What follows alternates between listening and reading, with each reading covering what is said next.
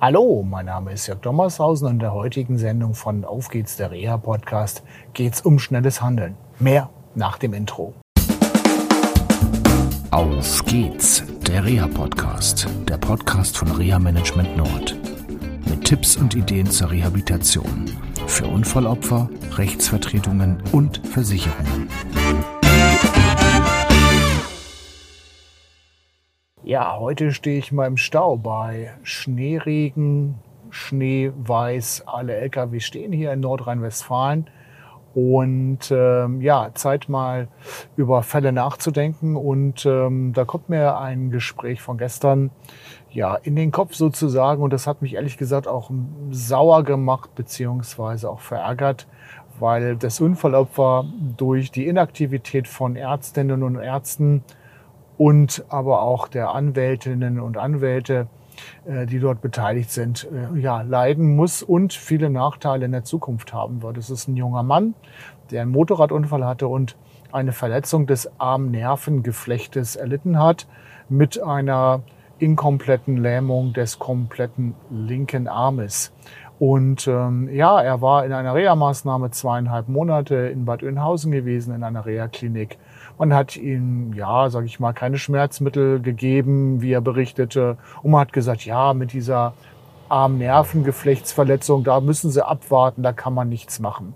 Er hat sich auch bei einem Unfallchirurgen vorgestellt, der sagte auch, ja, man kann nichts machen, sie müssen zuwarten, das ist so, wie es ist. Und so ging das weiter und weiter, bis er irgendwann mal unzufrieden war und aktiv geworden ist und dann ähm, ja doch äh, jemanden gefunden hat, der sagte, na ja, so ganz hoffnungslos ist es nicht und wir müssen mal gucken, wir müssen Diagnostik machen. Und in dieser Situation habe ich ihn dann kennengelernt und wir haben als erstes mal eine Diagnostikmaßnahme gemacht auf äh, physiotherapeutischer Basis und da ergaben sich schon einige Hinweise, dass es doch noch möglicherweise Aktivitäten in den betroffenen Armen gibt und dass man da schnellstens noch mal tätig werden muss gesagt, getan, haben wir uns vorgestellt gestern in der Sektion Plexuschirurgie am Uniklinikum Aachen. Und das, was ich jetzt leider Gottes in wenigen Wochen zum zweiten Mal höre, war, ja, wären Sie mal früher gekommen, dann hätten wir dies und jenes machen können. Und ähm, jetzt wird es schwierig und die Optionen, die wir haben, sind gering und die Möglichkeiten hier letztendlich auch noch ja was rauszuholen, sind nicht nur schwierig, sondern fast unmöglich. Und alles das, was jetzt kommt, ist letztendlich eine Sache, die nur darum geht, halt Restfunktionen wieder zum Leben zu erwecken. Ähm, einmal, um mit einem Versuch Nerven wieder zusammenzuflicken, umzuleiten, beziehungsweise ähm, ja, gewisse Muskelgruppen möglicherweise umzupflanzen, sage ich mal, mit meinem laienhaften Verständnis. Ja. Und ähm, ja, was bedeutet das für den Betroffenen? Für den Betroffenen bedeutet das erstmal eine enorme psychische Belastung, weil er nämlich äh, mir gesagt hat nach dem Gespräch, ja toll, jetzt habe ich das nicht gewusst, habe Ärztinnen und Ärzten vertraut und die haben mir gesagt, ja, abwarten, abwarten, abwarten. Und das ist jetzt das Ergebnis von abwarten. Äh, der nächste Punkt ist, ja, toll, ich hätte möglicherweise eine Chance gehabt, noch viel Leben, wenn ich das mal so sagen darf, in den Arm wieder reinzubekommen. Das kriege ich nicht mehr hin. Wie soll dann mein Berufsleben zukünftig aussehen, wenn das mit dem Arm nicht funktioniert?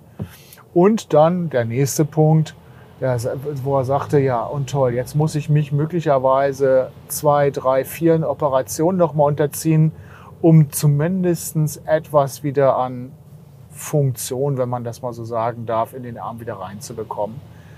Alles sehr verständlich. Ähm, mein, meine, meine Bitte, sag ich mal mittlerweile, meine Bitte wäre, liebe Leute, wenn ihr jemanden kennt, der so eine Armplexus-Geschichte hat, also Armnervengeflechtsverletzung und seinen Arm nicht mehr bewegen kann, beispielsweise nach einem Motorradunfall, nimmt mit ihm Kontakt auf klärt das neurochirurgisch ab, recherchiert nach Möglichkeiten, wer sich solcher Sachen annimmt im Internet.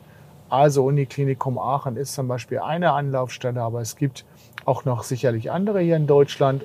Und lasst prüfen und dann und zwar so schnell wie möglich. Das ist mir gestern noch mal von den beteiligten Ärzten gesagt worden, so schnell wie möglich, ob da etwas machbar ist operativ, weil dann kann man wieder viel oder wenig leben, wenn das zum Beispiel sich um eine ganz, ganze Lähmung handelt, also eine komplette Lähmung des Armes handelt, wieder erreichen, was für jeden Menschen, auch wenn der Erfolg nur so gering ist, schon ein riesiger Vorteil ist bei der weiteren Teilhabe. Und ähm, ja, man kann den Menschen dann auch viel Leid ersparen durch Operationen und so weiter. Denn das sind ja nicht mal eben eine kleine Operationen wie eine Metallentfernung, sondern wir unterhalten uns über Operationen, die sich über mehrere Stunden dann hinziehen, also auch sehr umfangreich sind. Und äh, insofern, ja, wenn ihr als Anwältin und Anwälte einen Fall auf dem Tisch habt, ähm, Werdet aktiv, fragt den Versicherer nach dem Reha-Management oder gibt eurer Mandantschaft den Tipp, hier ähm, sich vorzustellen bei einer entsprechenden Einrichtung oder dass sie aktiv werden und sich nicht mit einer Aussage von irgendwelchen Ärztinnen und Ärzten oder Therapeutinnen und Therapeuten zufrieden geben, dass da nichts mehr machbar ist, sondern sie sollen aktiv werden. Und das ist das Wichtige. Haben wir jetzt ja am letzten Donnerstag auch gerade gehabt im Reha-Blog aktiv werden kann sich lohnen. Und ähm, ja, wie ihr aus der ähm, Reha-Blog-Sendung wisst, mancher Mensch braucht halt ein bisschen Anschub. Und ähm, ja, wenn kein Reha-Manager oder eine Reha-Managerin dabei ist, dann kann dieser Anschub von dort aus nicht erfolgen, sondern dann bitte tätig werden.